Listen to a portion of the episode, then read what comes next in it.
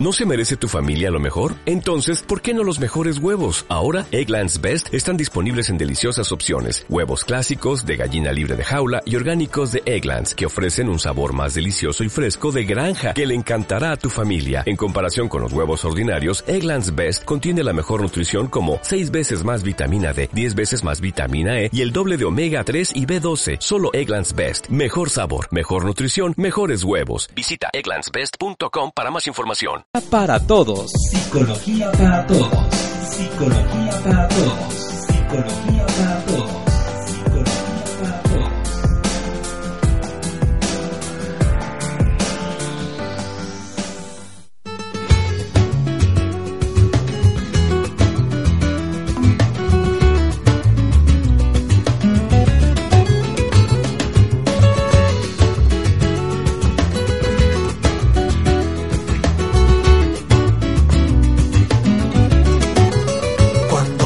luna, tú mueves el pelo, mueves las caderas como ninguna. Cuando cae la noche, yo me desespero, tengo que encontrarte, aumentar los dolores. Cuando caen las horas, piensa que en mi tiempo que se están muriendo de este mal de amores. Piensa que en invierno, cuando se marchitan los corazones. Cuando te digan que me pasa toda la vida buscando tu negro pelo y tu dos blancas mejillas. Hola queridos amigos y amigas desde la cabina de, B- de Radio SAC, la voz del bufete popular, la que puedes escuchar en www.bpradiosac.com y también en Facebook como la voz del bufete popular. También nos puedes encontrar en Twitter como arroba BP Radio SAC. Tengan todos los días, programas que para todos, esperando. Te saluda Patrick Vázquez, gracias por estar en sintonía con nosotros. Espero que pasemos una hora llena de bastante aprendizaje y crecimiento personal. Este, hoy tenemos con nosotros a Fede Flores en la cabina para platicar sobre el tema de crianza. Es un tema bastante amplio y que nos dejará mucho aprendizaje. Hola.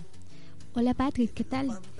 Será un gusto poder hablar sobre este tema que es de gran importancia, saber cómo educar a nuestros hijos. Es un tema muy complejo hoy en día, ya que según la sociedad, la cultura, la religión nos han enseñado qué es lo correcto, pero para lo que unas personas o familias es correcto, para otros es criticado. Entonces es un tema de bastante complejidad que hoy vamos a tratar, vamos a comentar para que nosotros podamos ver cómo influye en la personalidad, en las emociones de los niños, cómo los padres están marcando esas pautas de crianza, cómo ellos están dirigiéndoles el camino, ya que la, la principal educación se recibe de casa. Eh, ¿Qué te parece si vamos a la primera canción del día de hoy? Este, es un poco de música. El siguiente bloque entramos de lleno con todo.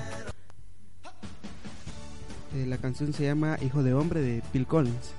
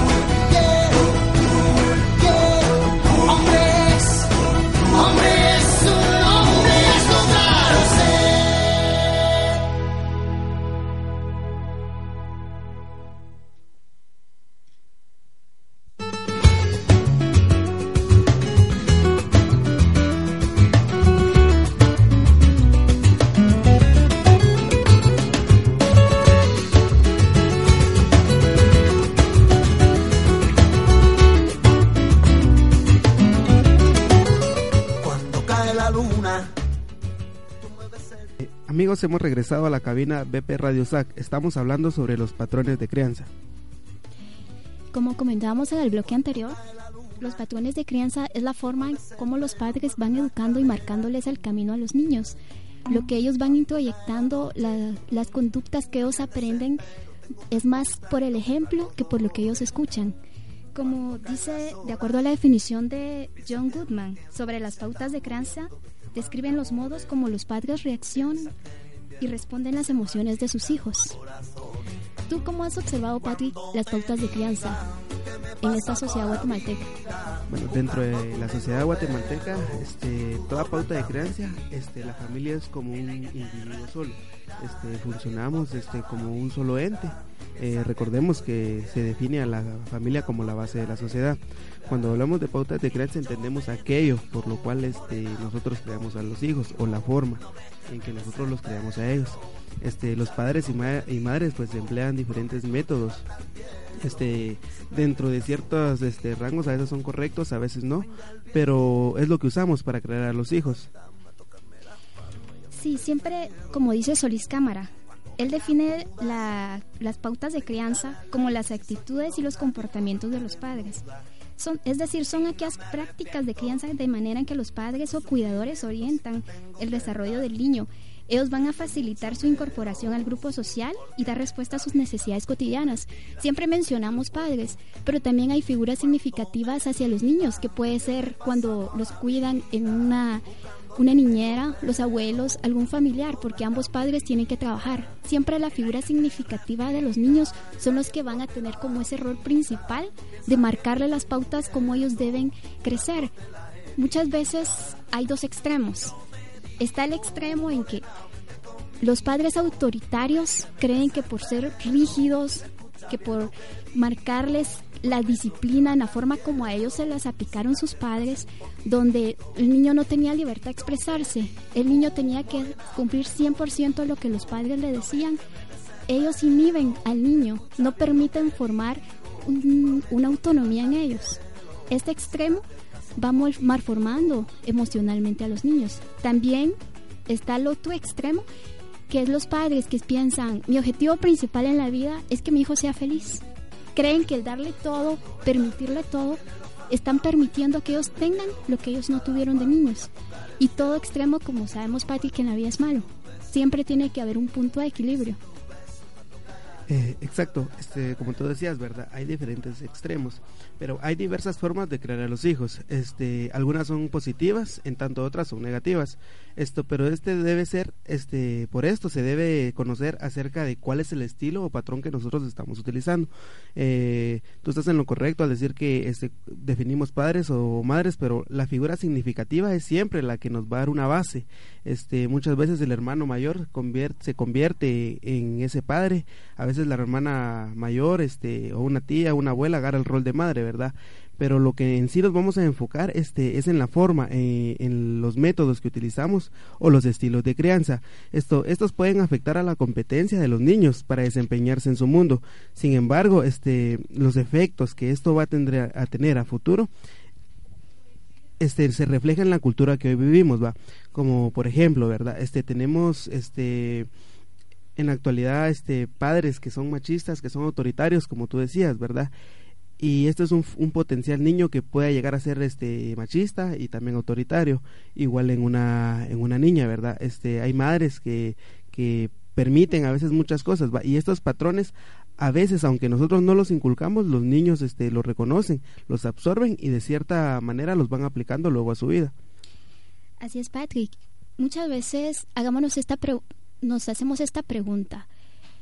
¿La forma correcta de criar a los niños es como a mí me criaron? Nosotros llegamos a cometer los mismos errores que nuestros padres cometieron hacia nosotros. O tratamos de hacer todo lo contrario y también caemos a un punto de una educación donde los niños están formados de una forma donde ellos no pueden expresarse libremente en la sociedad guatemalteca se habla mucho sobre, estamos en una cultura patriarcal, en una cultura donde reina el autoritarismo, donde las emociones y los sentimientos de los niños son anulados, son inhibidos. Como tú decías, en una cultura machista y donde la mujer, ella es, tiene que acatar las órdenes o el control en el hogar, lo tiene únicamente el padre, los niños no ven como una figura de autoridad con la madre y ellos van introyectando la actitud de los padres para su vida, porque podemos decir mil palabras, pero una acción habla mucho más. Los niños van a guiarse en base al ejemplo, más que por lo que los padres les están hablando. Eh, con, con respecto a eso que tú dices, este es todo cabe dentro del autoconcepto que nosotros a veces nos formamos, ¿verdad? Como tú decías, este, una imagen dice mal que mil palabras y muchas veces con nosotros ver imitamos y ese es, creo que es uno de los mayores riesgos sobre los lo- este tema de patrones de crianza. Cuando nosotros vemos alguna imagen, vemos a un padre con buena conducta, a un padre con mala conducta, eso inconscientemente lo tendemos a imitar. Muchas veces este a veces no se nos inculca, pero subconscientemente desde niños este nos vamos nos vamos formando esa idea. ¿va? Recordemos un poco a Freud. Freud decía que en la infancia es donde absorbemos todas aquellas cualidades que potencializamos ya cuando somos adolescentes. Y si de pequeños a veces nosotros pensamos que porque tal vez el niño no oye o no entiende nuestras nuestros pleitos o algo así, a él no le va a afectar, eso es mentira. Que él a la larga no se acuerde no significa que nuestro subconsciente no lo, no lo asimile, ¿verdad? Y a veces ya de grandes este, tenemos conductas que a veces no sabemos cómo explicarnos, pero esto tiene a que hemos estado dentro de una familia este en una formación en el cual tal vez nosotros no lo vivimos directamente pero nuestro subconsciente lo absorbió. Y quiera que no esto se vuelve y se convierte en un patrón de, de patrón de crianza. Este cuando hablamos de patrón de crianza no significa este estrictamente de que yo te digo así son las cosas y así las vas a ver sino todo el ambiente que nos rodea todo aquello de lo que nos rodeamos. Así es, Patrick. Este tema es bastante amplio y podemos comentar muchas cosas al respecto. En- ¿Qué te parece si vamos al siguiente bloque? Eh, vamos a escuchar la canción este que se llama No Basta de Franco de Vita. Este, cuando regresemos vamos a definir los estilos de crianza.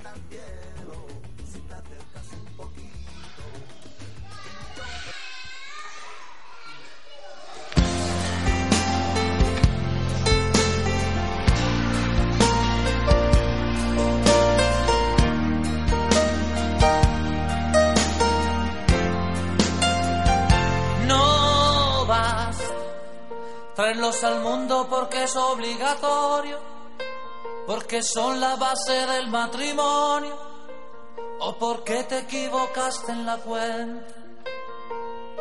No vas con llevarlos a la escuela que aprendan, porque la vida cada vez es más dura, ser lo que tu padre no pudo ser.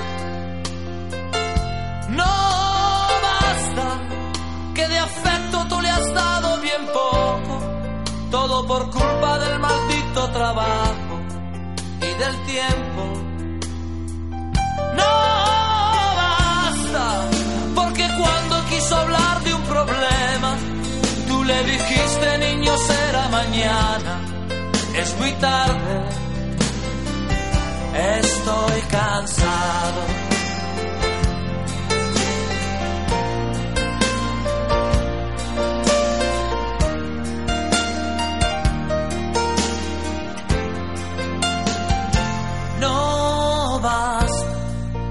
Comprarle todo lo que quiso comprarse, el auto nuevo antes de graduarse, que viviera lo que tú no has vivido.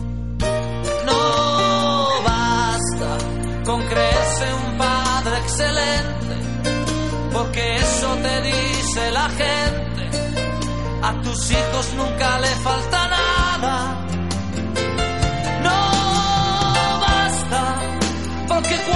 quiso hablarte de sexo, se te subieron los colores al rostro y te fuiste. No basta, porque de haber tenido un problema, lo habría resuelto comprando en la esquina lo que había, lo que había.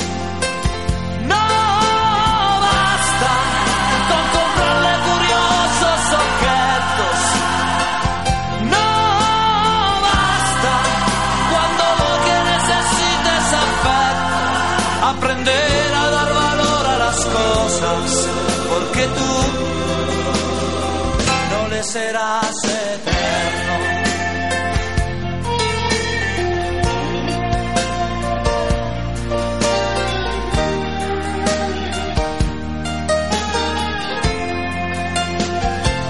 No vas castigarlo por haber llegado tarde. Si no has caído ya tu chico es un hombre, ahora más alto y más fuerte que tú.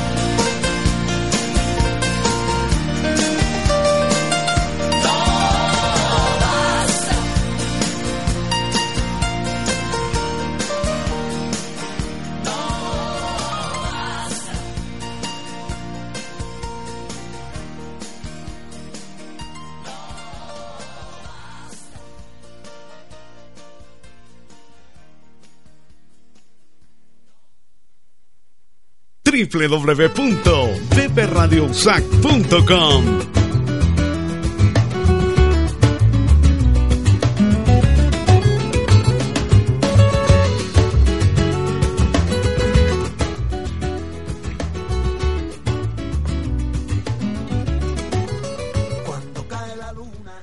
hemos regresado a la cabina BP Radio SAC. Estamos hablando sobre los patrones de crianza.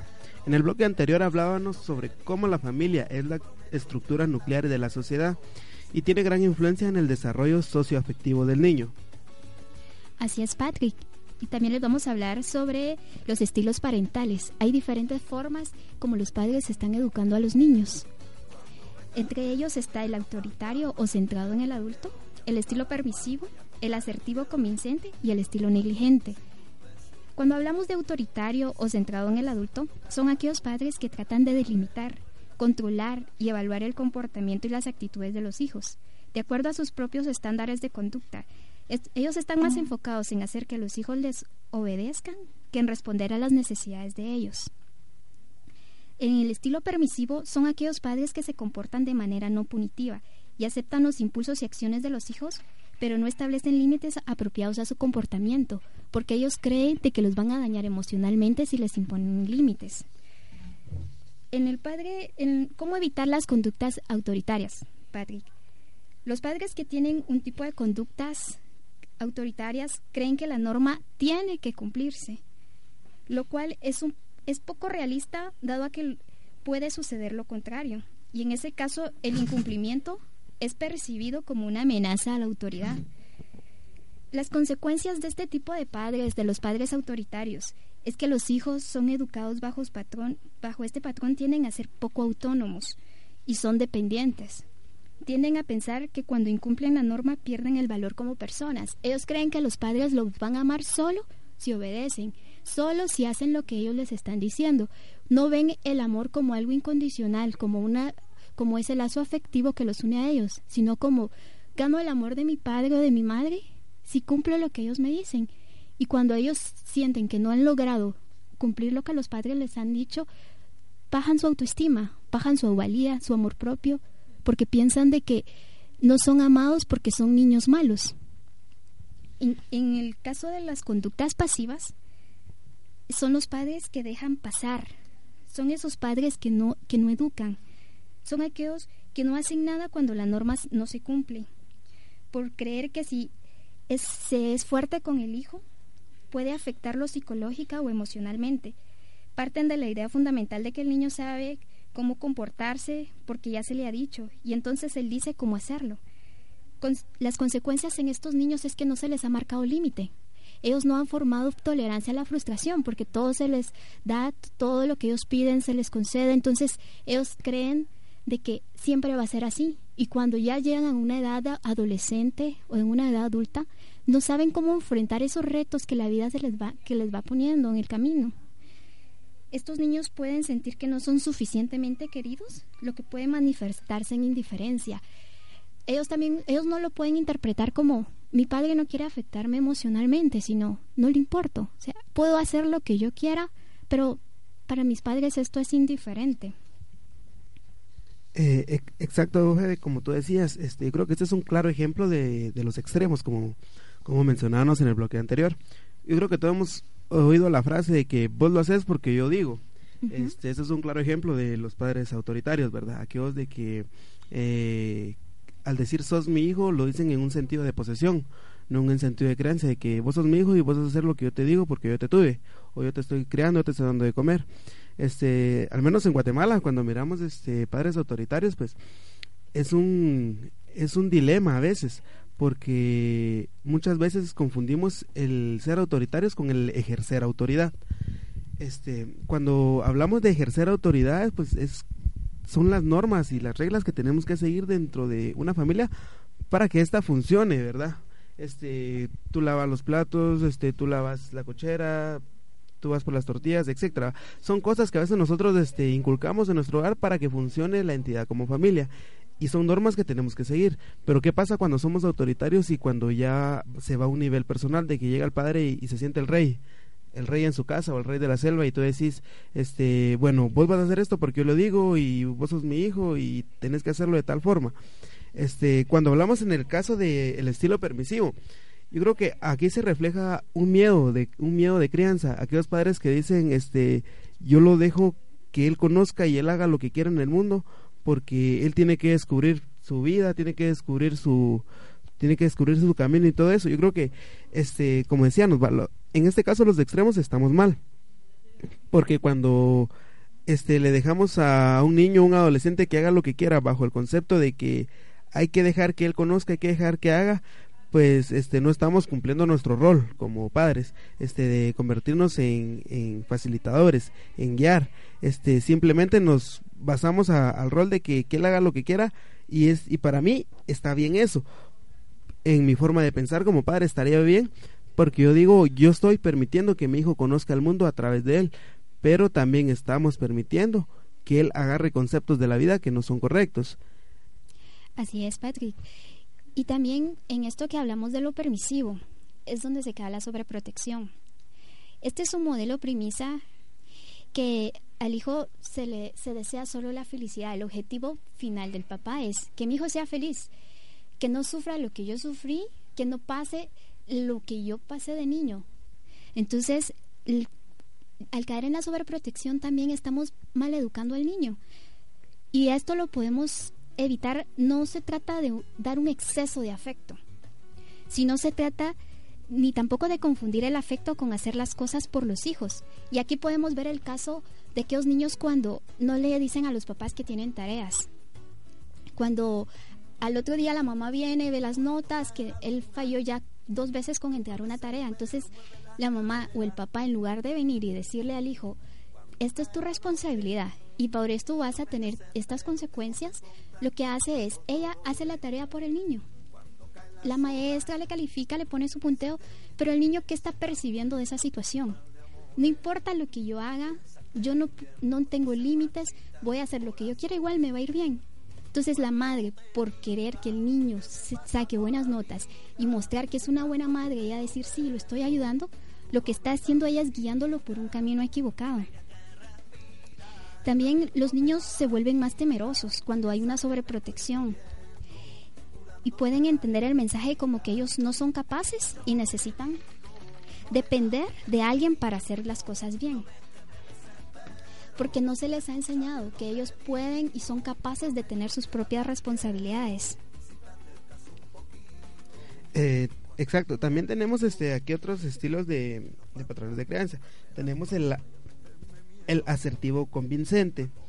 Este, estos son padres que se dirigen a las, a las actividades de los hijos de manera racional, lo que incluye una interacción verbal recíproca y comparten con ellos las razones de las reglas a seguir. Son padres flexibles, comprensivos a las necesidades de su hijo, pero refuerzan estándares conductuales razonables. Posteriormente se ha agregado una cuarta clasificación, que es el estilo negligente, que de acuerdo a este mismo, los padres se involucran poco con los hijos y responden mínimamente a sus necesidades y su modo de comportamiento.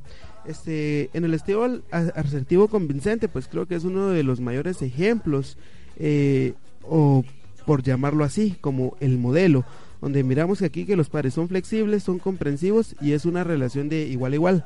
Este, no es una relación de que yo mando, vos obedeces, sino se le da un espacio, se crea un espacio para que los hijos expresen sus necesidades y que también los hijos entiendan que eh, también están las necesidades, pero están mis obligaciones y mis derechos. Entonces yo creo que es, yo lo diría como una democracia, ¿verdad? Una democracia familiar. En este estilo podemos ver este que, el factor que influye en todo es la comunicación. Y creo que la comunicación es la base en serio de cualquier de cualquier este patrón de crianza, saber comunicarnos con los hijos y saber escucharlos también. Eh, en el estilo negligente, pues son aquellos padres que son desobligados. Este, muchas veces este, se traen a los niños al mundo con, con el afán de tal vez una mano de obra más o, a veces se trae un hijo al mundo sin siquiera saber para qué lo traemos. Todo lo dejamos así como que, bueno, yo tengo un hijo, pero que la mamá lo críe. Pienso que yo con llevarle el pan a la mesa o, o poner algo encima de él, ropa o algo así, este, pensamos que estamos cumpliendo, pero nos olvidamos de su, de su parte cognitiva, ¿verdad?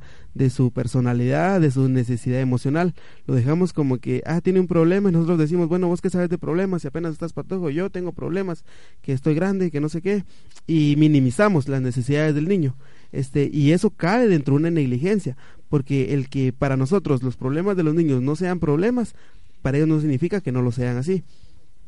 Así es, Patrick, como bien decías, el estilo de crianza más positivo es el democrático, ya que este va a permitir crear una comunicación asertiva con los hijos, va a formar canales de comunicación positivos, va a fomentar la inteligencia emocional en los niños, donde se les enseña a que ellos comprendan y manejen sus emociones y también puedan comprender la de los otros.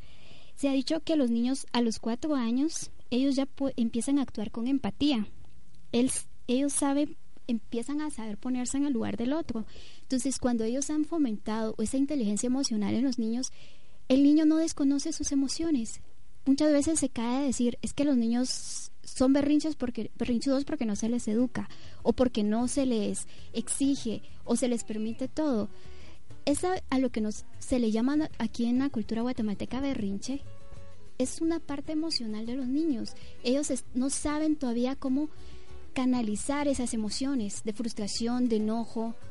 Y cuando los padres actúan de una forma ansiosa, ansiosa de una forma enojada, lo que hacen es que el niño se sienta aún menos comprendido y que él pueda incrementar esas reacciones, esas rabietas, esas pataletas. Entonces, los padres deben educar a los niños enseñándoles a manejar sus emociones, a que conozcan sus emociones. Todos como seres humanos por momentos estamos enojados, tristes, alegres. Entonces, un niño es igual que un adulto. En ese sentido, ellos sienten sus emociones, con la diferencia que ellos no tienen una madurez para poder canalizarlas de una forma correcta. Y ahí es donde entra el papel del adulto, de la figura significativa, para que los niños aprendan a cómo gestionarlas, cómo transmitirlas, cómo comunicarlas. Que el padre pueda tener esa comunicación, esa apertura con el niño, que el niño le diga cómo se siente, que esta situación cómo lo hace sentir. Y el padre pueda decirle de esta forma tú puedes hacerlo y el niño sepa que tiene la capacidad de lograr las cosas. Eh, sí, excelente. Vamos a, escuchar un poco de, música. Eh, no sin antes enviarle un saludo a nuestro amigo Juan Carlos. Este, él nos hace una pregunta, la cual estaremos contestando este, más adelante. Este, eh, por acá también veo que está Juan Pablo conectado. lo, saludamos y en el siguiente bloque vamos a estar resolviendo su pregunta. Eh, vamos a escuchar la, este, un poco de música. Vamos con una canción de Ghost and Rose para cambiar un poquito el ambiente.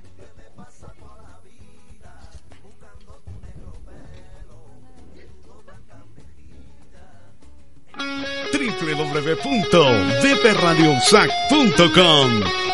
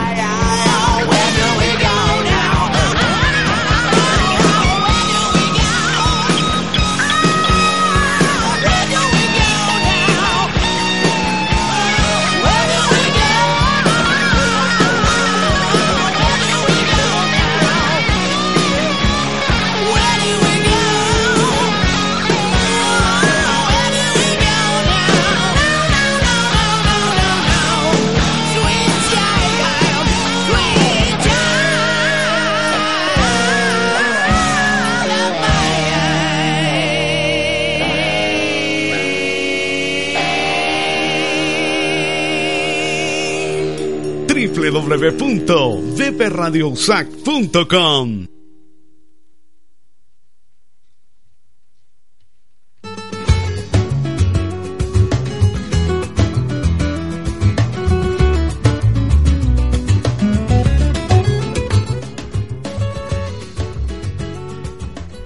Bien amigos, regresado a la cabina BP Radio SAC.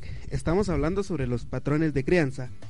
Eh, en este bloque vamos a hablar este, sobre la cultura y la sociedad y cómo estos influyen y la forma en que se educa a los niños.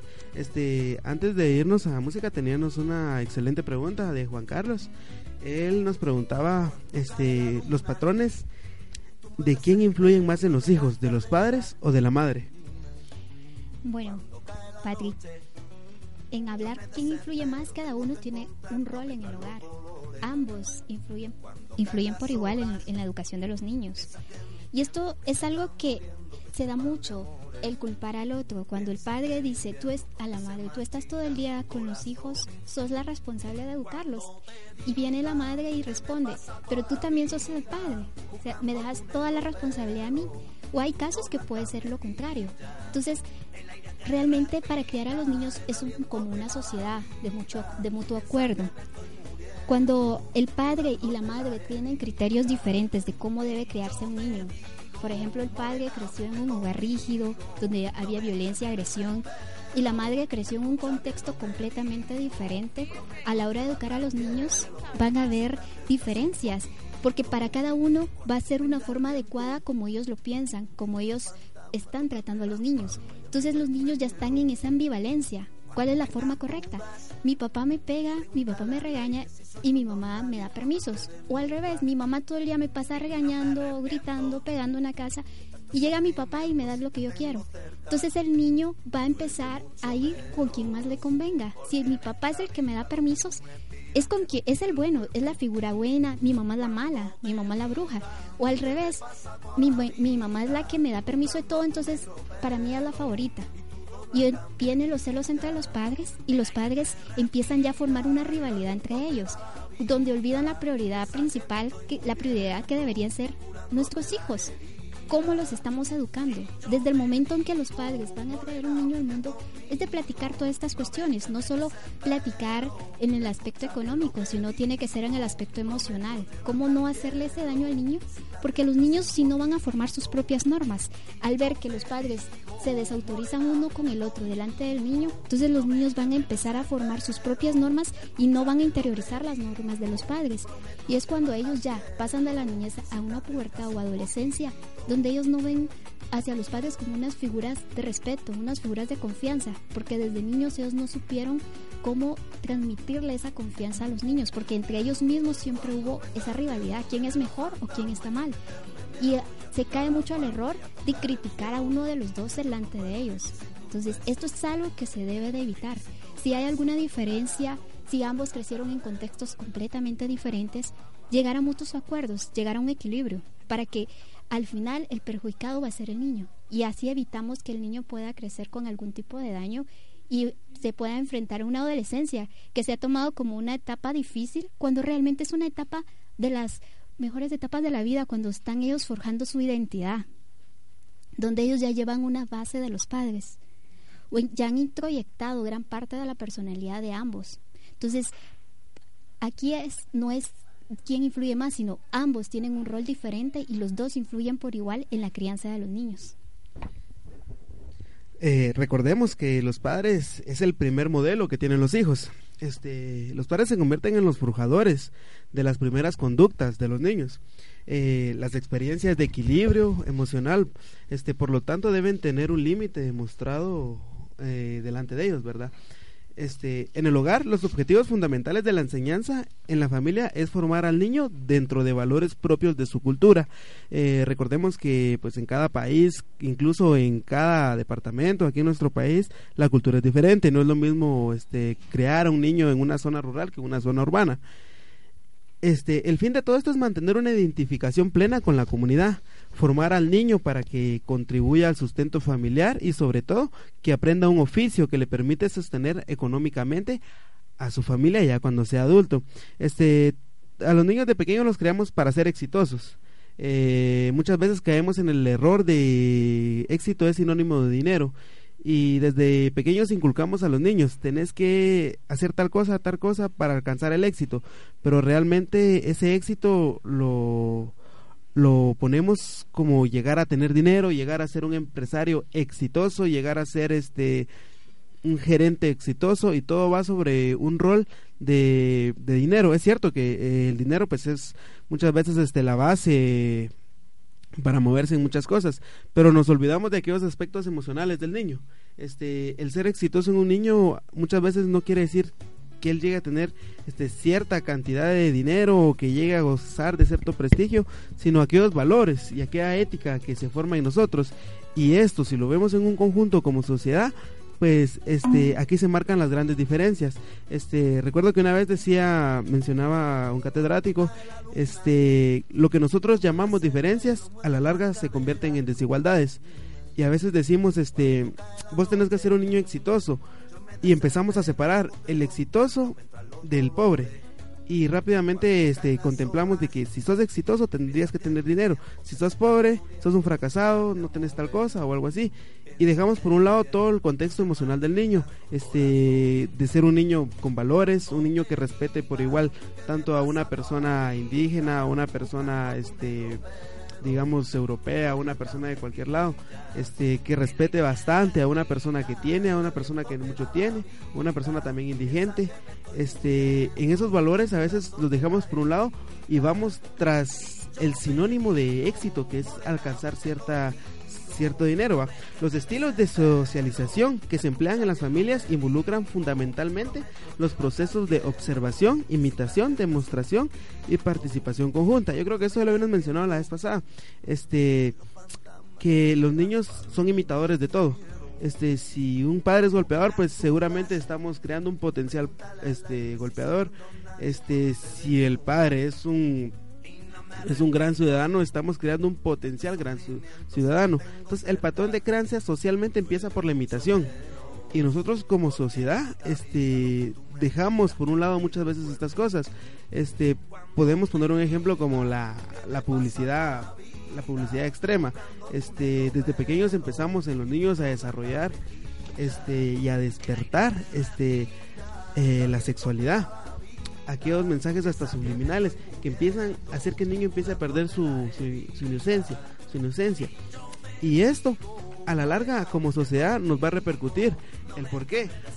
Porque entre menos nos enfoquemos en los valores culturales y éticos como sea y más nos enfoquemos en los valores capitalistas, este menos estamos contribuyendo a que los patrones de crianza que empiezan en la familia pues empiecen a regirse de una forma por, decir alguna palabra, en una forma ética y equilibrada. Este, tenemos aquí también este modelos como los del adulto mayor. Este, recordemos que como estamos hablando del adulto mayor, esa es la primera impresión este que los niños tienen sobre la imitación y sobre como un patrón de crianza. Pero nosotros como, como adultos, este, ¿qué podemos ejercer en los niños para que ellos este, puedan tener buenas buenos patrones de crianza? Este, uno de ellos es tener una escucha suficiente con, los niños, ¿verdad? No solo se trata de, decir yo te voy a crear así porque yo creo que esta es la forma correcta, sino tener la capacidad para entender las necesidades del niño eh, en el contexto que él se está desarrollando. Por poner un ejemplo, este, a veces el niño que en su casa, este, es quieto, es un gran estudiante y todo, pero en el colegio es el niño del que todos abusan el niño de que calladito porque no socializa y todo. Y muchas veces nosotros pensamos que el hijo es perfecto porque saca buenas notas y es calladito, pero nos olvidamos de aquellas cosas que hacen socializar a los niños, aquellas cosas como el juego, este, que hacen que los niños, este, pues aprendan a entender su mundo. Así es, Patrick. Y aquí viene donde muchos padres dicen, yo no trabajo porque quiero estar con mis hijos, o sea, soy buena madre porque estoy con ellos en la casa, pero aquí no solo es la cantidad de tiempo, sino la calidad que los padres invierten con los niños, de cómo los padres dedican una hora del día para platicar con ellos, jugar con ellos, para conocerlos más, para que los niños puedan expresar. Quizá muchos niños sufren en silencio cuando sufren de bullying o sufren de algún tipo de agresión de parte de los compañeros o incluso a los mismos maestros. Y ellos se callan porque tienen miedo, miedo a decirlo en casa, porque los padres pueden regañarlos a ellos, decirles que ellos son los malos. Entonces, no se forman ese, ese vínculo de comunicación entre padres e hijos. Recordemos que no es siempre la cantidad, sino la calidad de tiempo que ellos comparten con los niños. Esto es fundamental para el desarrollo y una educación apropiada para los niños. Los invitamos a escuchar la siguiente canción y en el siguiente bloque vamos a seguir ampliando sobre este tema.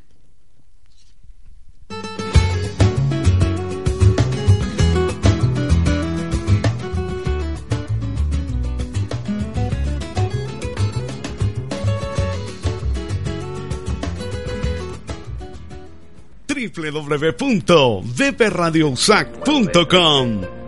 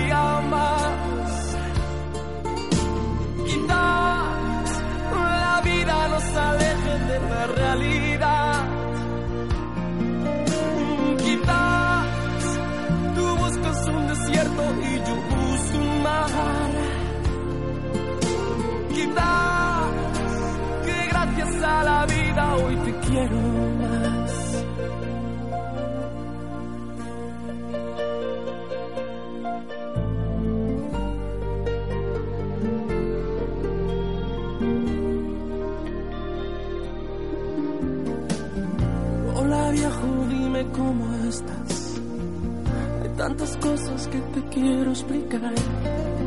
Porque uno nunca sabe si mañana esté aquí. A veces hemos ido marcha atrás y la razón siempre querías llevar. Pero estoy cansado, no quiero discutir.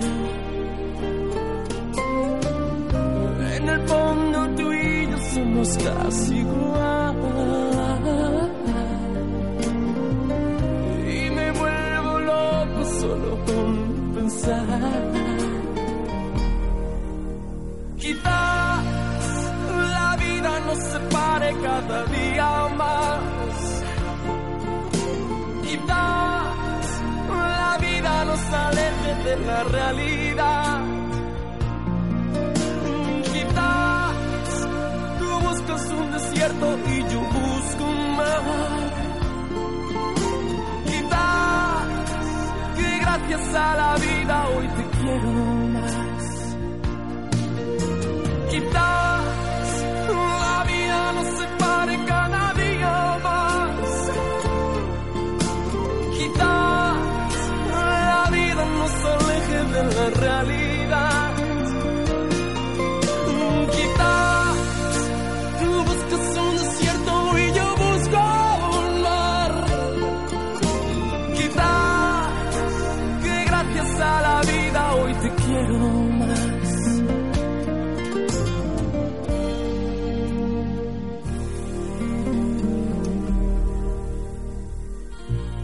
Viejo, dime cómo estás. Los años pasan y no hemos vuelto a hablar. Y no quiero que te pienses que me he olvidado de ti.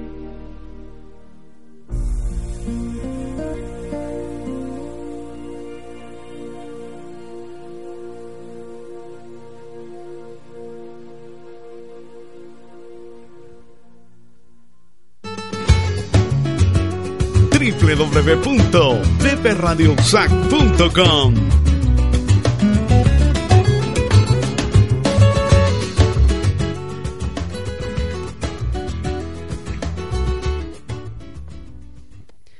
Bueno amigos, hemos regresado a cabina para este último bloque. Estamos en BP Radio SAC. Este, vamos a, definir. Eh, bueno, vamos a hablar sobre cómo debe ser un límite.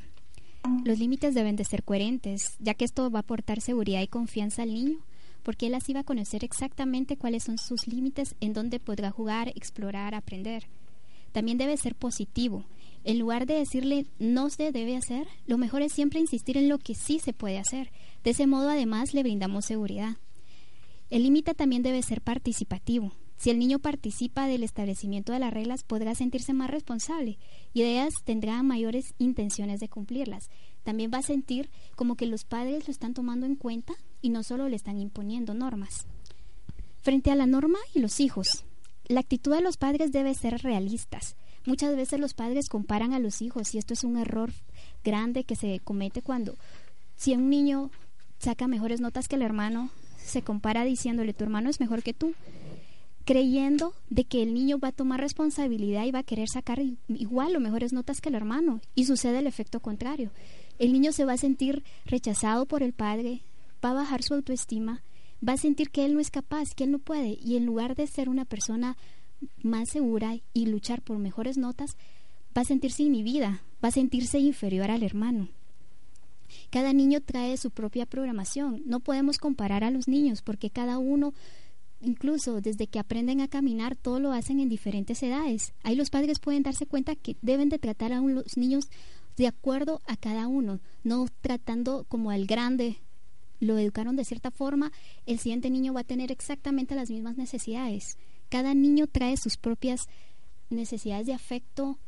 Unos niños tienen más habilidades para, una, para unas áreas que para otras. Entonces los padres deben ser siempre realistas. La adhesión a la norma por parte del niño es libre y hay dos opciones, que cumpla o no cumpla, en cuyo caso debe evaluarse las consecuencias. Todo esto exige de los padres, una vez más, tener expectativas realistas frente a los hijos, para poder esperar de, lo que ellos realmente pueden dar de acuerdo a su edad. Estas condiciones de dar a los padres tienen un papel activo en la educación y formación de sus hijos.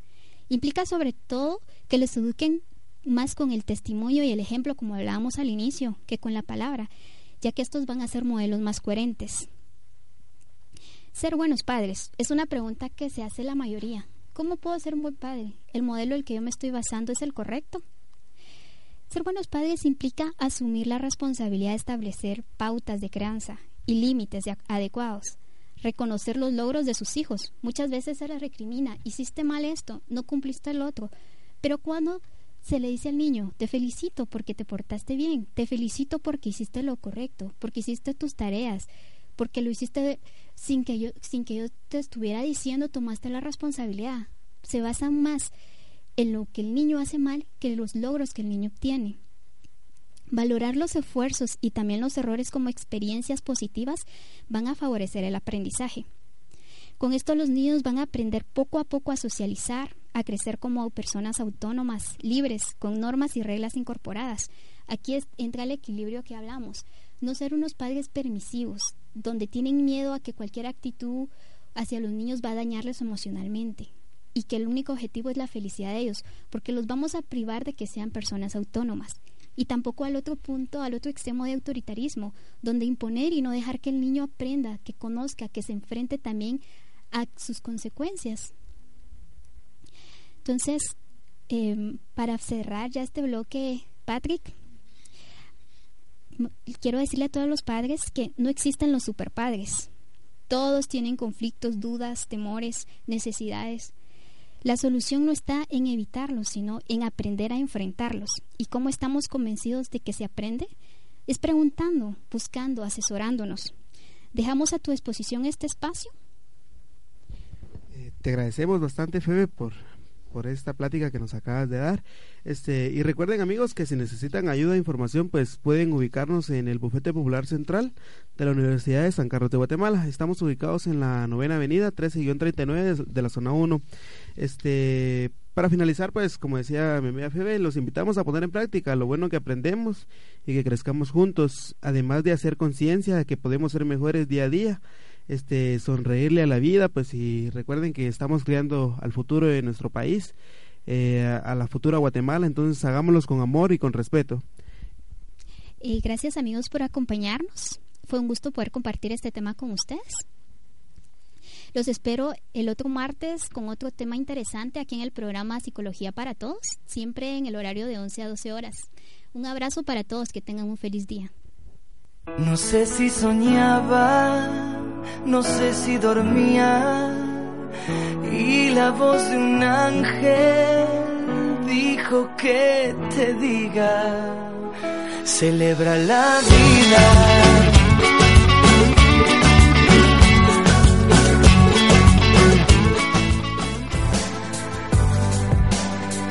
La conducta del ser humano determina a la sociedad y el clamor de un pueblo. Escúchanos todos los martes en punto de las 11 de la mañana. Psicología para todos. Psicología para todos. Solo por www.bpradiousac.com. La voz del bufete popular. Te esperamos. Psicología para todos.